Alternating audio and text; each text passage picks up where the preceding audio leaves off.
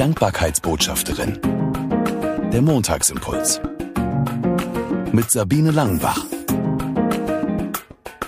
Danke, dass du den Montagsimpuls eingeschaltet hast. Erstausstrahlungstag ist der 27. Juni. Das ist Siebenschläfertag.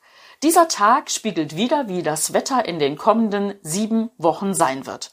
Das haben nicht nur seit Jahrhunderten die Bauern festgestellt, sondern tatsächlich mittlerweile auch die Wetterexperten. Die sagen, bis zu 70 Prozent stimmt das. So wie der Siebenschläfertag ist, so wird der Sommer. Also können wir mal gespannt sein, wie der Siebenschläfertag wird und wie der Sommer werden wird. Siebenschläfer.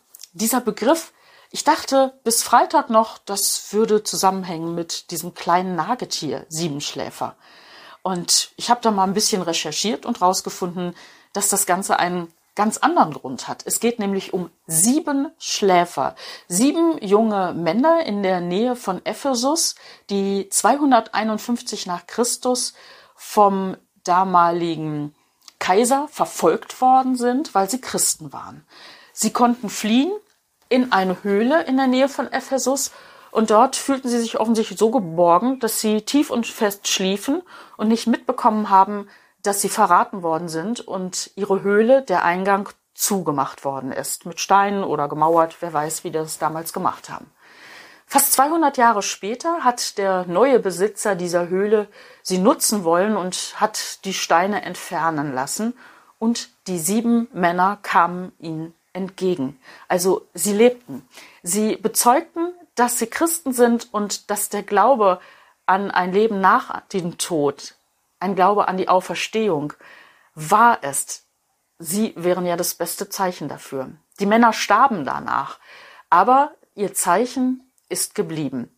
Sieben Schläfer. An diese sieben Schläfer erinnert eben der Siebenschläfertag. Und in der katholischen Kirche sind das Heilige, sind Patronen, an die man sich wenden kann, wenn man zum Beispiel Fieber hat oder wenn man an Schlaflosigkeit leidet. Siebenschläfer.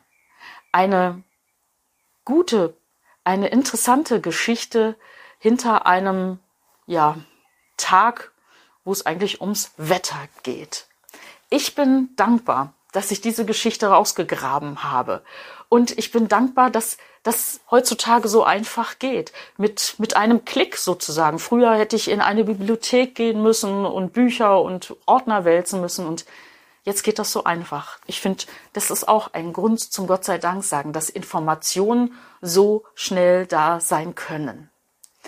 Ich wünsche dir auf jeden Fall eine gute Woche und ja, dass du auch mitten im Alltag kleine und große Gründe findest zum Gott sei Dank sagen. Bis nächsten Montag. Sie hörten die Dankbarkeitsbotschafterin, der Montagsimpuls.